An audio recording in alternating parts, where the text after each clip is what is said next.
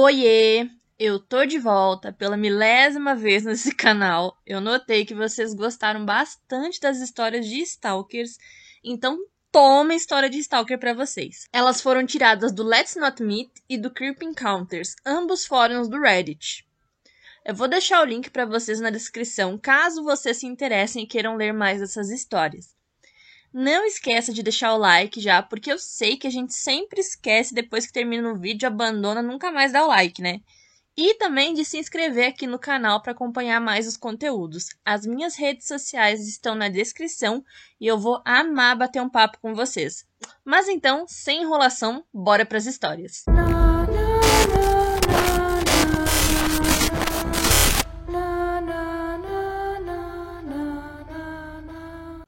encontro assustador. Eu sou uma recém-divorciada de 49 anos, que decidiu experimentar alguns aplicativos de namoro. Eu fui em alguns encontros e tal, com resultados diferenciados, alguns bons, alguns ruins.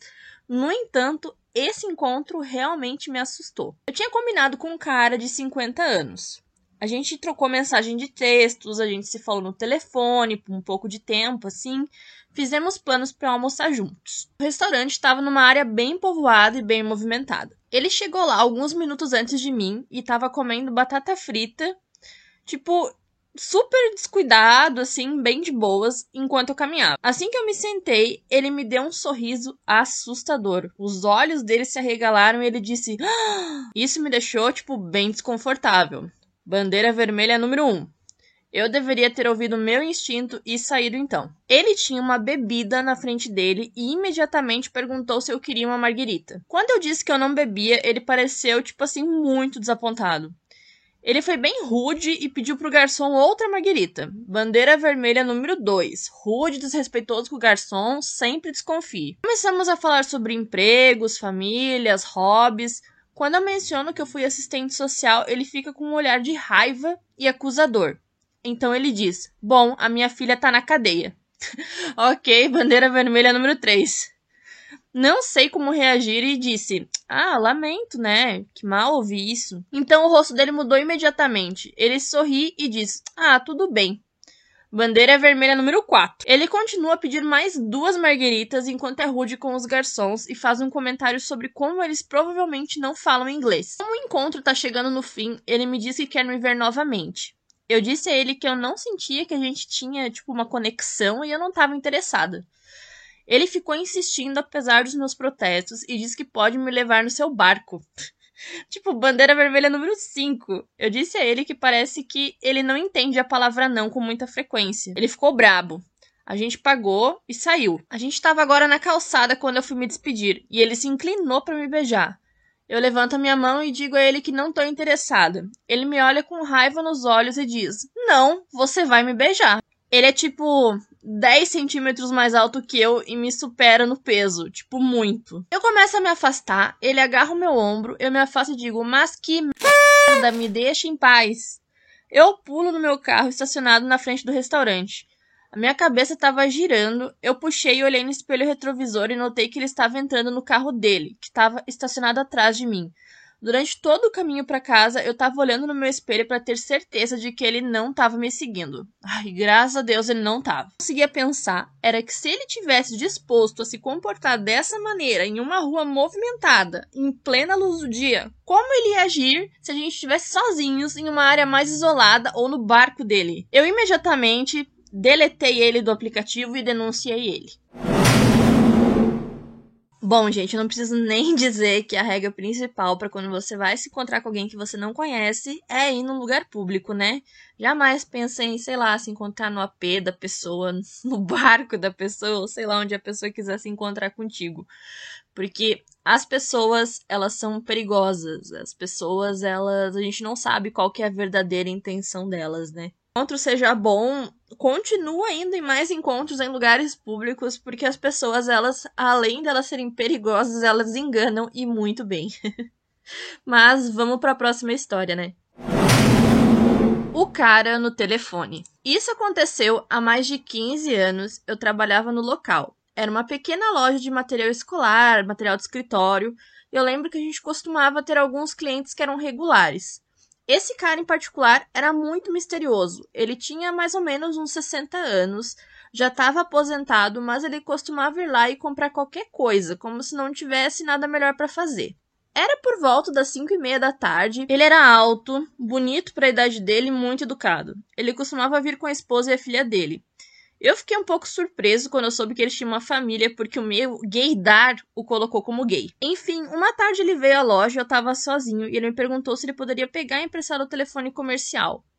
Eu não hesitei, né, porque ele era um cliente, tipo, bom, sempre regular, sempre tava por ali, conhecia ele, e ele sempre foi muito simpático, então eu emprestei o telefone. Eu lembro que alguém atendeu e ele perguntou se podia falar com e eu não lembro o nome da pessoa que ele queria falar. Mas tudo bem. Tudo que eu sei é que essa pessoa que ele estava tentando falar era um homem e um jovem, porque eu lembro que o nome dele era tipo um nome de pessoa jovem, sabe? E ele começou a falar com ele e perguntar quando eles conseguiriam se ver. Depois que ele desligou, ele veio até mim com um sorriso e me perguntou se eu estava feliz. Na época eu estava lutando com os problemas pessoais em relação a me assumir, várias coisas assim, mas eu respondi que estava, que eu estava feliz. E ele me diz: você tem que seguir seu coração e não se preocupar com o que as pessoas podem dizer sobre você. Eu tava meio ocupada, não prestei muita atenção nisso, então deixei para lá. Alguns dias se passaram e meu chefe veio na loja com um jornal e me disse: Ei, tu se lembra do cara que sempre vem aqui? Ele foi encontrado morto em um motel, tipo aqueles que você paga por hora, sabe? E ele foi esfaqueado várias vezes. Eu tava em choque. Eu me lembro dos meus sentimentos, daquele negócio do gaydar que eu falei para vocês antes em relação a ele e lembrei dele falando no telefone com aquele cara. Então, provavelmente, ele estava falando com o assassino dele. A polícia nunca encontrou a pessoa que fez isso e a família dele nunca tentou encontrar o assassino de verdade. Então, provavelmente, eles sabiam dessa vida dupla que ele levava e tinham vergonha. Gente, que história foi essa? O cara provavelmente testemunhou pré-crime, não sei como eu poderia dizer. Porque provavelmente esse cara ia se encontrar no motel com esse assassino aí, que por isso que ele pediu para usar o telefone, né? Que na época que se passou essa história, as coisas eram diferentes, né? A gente não tinha celular, não tinha WhatsApp, essas coisas que a gente tem hoje, né? Achei muito sinistra essa história, muito. Mas vamos para a próxima. Não diga a estranhos que seguem você em casa o seu nome. Bom, galera, essa é a primeira vez que eu tô postando qualquer coisa aqui nesse fone e eu queria compartilhar essa história desde que comecei a ler as histórias de todo mundo. Então aqui vai. Isso aconteceu quando eu tinha cerca de 16, 15 anos. Hoje eu tenho 26 e eu sou mulher. Minha tia estava na cidade visitando e a gente estava voltando do supermercado. Estávamos voltando para a casa da minha mãe. Os meus pais eles são divorciados e ela mora no interior como se a gente estivesse a 10 minutos de carro de qualquer lugar. Nós paramos na entrada da garagem e um carro vermelho parou atrás de nós. A minha tia e eu ficamos no carro e o homem se aproximou da porta do motorista. Eu não posso dizer, tipo, como é que ele era direito, assim, eu não lembro muito bem, porque ele. Eu lembro que ele parecia um idiota. Mas, tipo, ele parecia realmente um cara muito idiota pele pálida, olhos que estavam, tipo, meio esbugalhados, e ele era uma pessoa meio estranha. Ele afirmou que estava perdido e procurando caminho para uma academia que ficava aqui perto. A academia ficava a cerca de um minuto de onde ficava o supermercado, ou seja, na direção oposta de onde a gente acabou de vir. Super estranho, mas eu dei, tipo, as coordenadas para ele, ele me agradeceu, mas continuou me encarando. Ele perguntou se a gente se conhecia e eu respondo que não. Ele me falou o nome dele e mais uma vez eu repito: não, não te conheço. Alguns segundos depois desse olhar estranho, ele me perguntou qual era o meu nome. Bem, como eu sou meio idiota e eu tava, tipo, muito ansiosa, eu falei para ele meu nome. Isso foi um erro. Ele confirma que a gente não se conhece. Uh, jura, né? E volta para seu carro. E nós observamos sair. Minha tia e eu concordamos que ele era um cara muito estranho.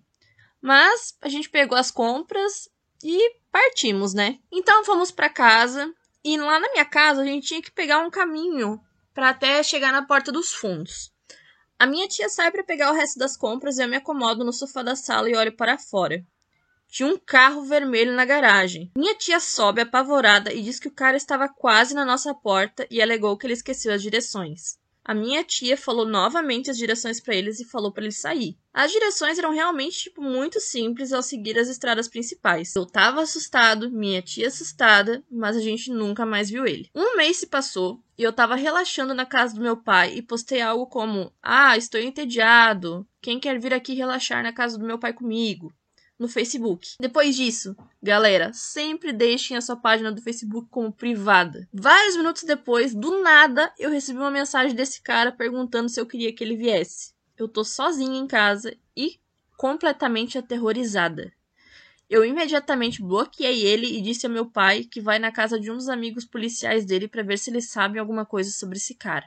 Bom, a gente acabou descobrindo que esse cara ele foi expulso de uma universidade local por perseguição e tinha outras duas acusações de perseguição em cima disso e uma ordem de restrição. Caramba! Mais um mês se passa e eu tô na sala de estudos com um amigo e ele está me contando sobre um cara que estava perseguindo a irmã mais velha dele.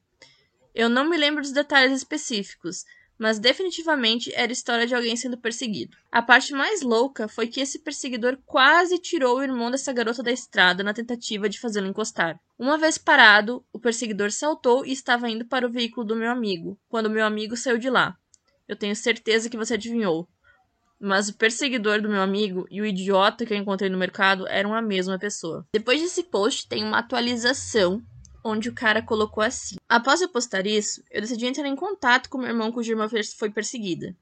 Ele perguntou se eu tinha ouvido falar no verão passado e aparentemente ele foi preso por tentar sequestrar três mulheres diferentes em uma hora, falhando, graças a Deus, em todas as tentativas e quase atropelando o pai da última mulher que estava com ele na época. Confirmei por meio de uma reportagem e eu tô tipo muito chocada lendo isso.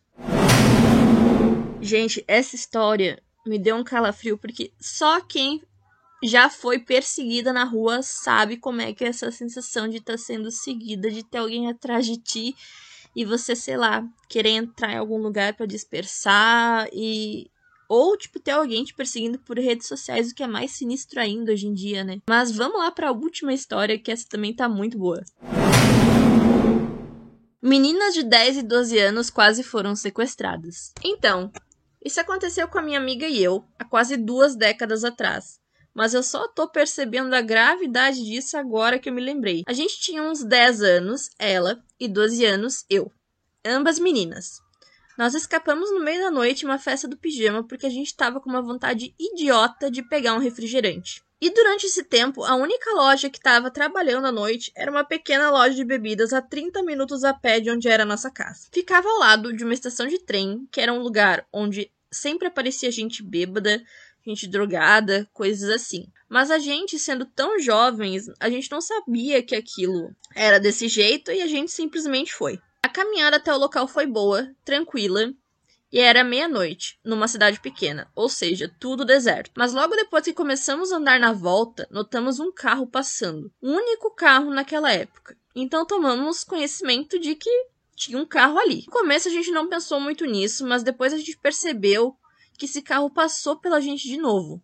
E alguns minutos depois, passou de novo. Então a gente ficou alerta e começamos a andar mais rápido. A gente estava andando na rua principal, que estava bem iluminado. Então eu suponho que agora que a única razão pelo qual nada aconteceu foi porque a pessoa que estava dirigindo queria nos colocar em um lugar mais escuro para que pudesse fazer alguma coisa com a gente. Ele fez uma curva em direção a uma rua mais escura uma vez, tentando passar à nossa frente, mas quando passamos por ela, ele saiu e começou a nos seguir. No momento em que chegamos à rua onde tínhamos que virar para nossa casa, a gente pegou um atalho na calçada e corremos.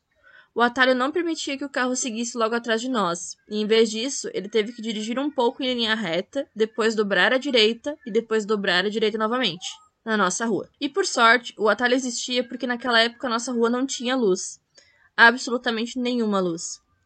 Mas a gente notou que o carro realmente começou a virar para nossa rua e foi assim que confirmamos que ele estava seguindo a gente. Ainda bem que a casa estava muito perto no momento em que ele virou para nossa rua, então ele não podia dirigir até a gente rápido o suficiente. Mas meu Deus, quando eu penso nisso, agora eu fico ainda mais assustado do que naquela época, porque sei o que poderia ter acontecido, já que entendo mais poderíamos ter sido sequestradas, abusadas ou até mesmo mortas, quem sabe. Naquela época, eu e minha amiga, a gente esqueceu a situação no dia seguinte porque não percebemos o que poderia ter sido.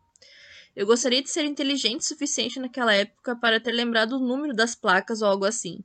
Espero que essa pessoa não tenha machucado ninguém naquela cidade. Agora eu me sinto sortuda por nada ter acontecido conosco. Gente, essas histórias de perseguidores, elas me assustam mais do que uma história sobrenatural. Porque eu tenho muito mais medo do que tá ali, do que pode acontecer. Não que o sobrenatural não possa acontecer, mas uma coisa tipo, tão real, uma coisa que acontece no dia a dia, que pode acontecer com qualquer pessoa do nada, isso me assusta muito mais. Não sei vocês também, como é que é. Mas então é isso, galera. Essas foram as histórias de hoje. Pretendo trazer mais histórias assim para vocês, histórias também sobrenaturais que eu sei que vocês gostam. Porém, também a gente vai ter conteúdo literário aqui no canal. Vou falar um pouco sobre as coisas que eu leio, coisas assim. Espero que vocês tenham gostado desse vídeo. Logo, logo já vem coisa nova para vocês. Não se esquece de inscrever no canal, de dar o like. E também, se quiser bater um papo, me seguir nas redes sociais, que elas estão sempre bem atualizadas também, tá? Um beijo, tchau pra vocês.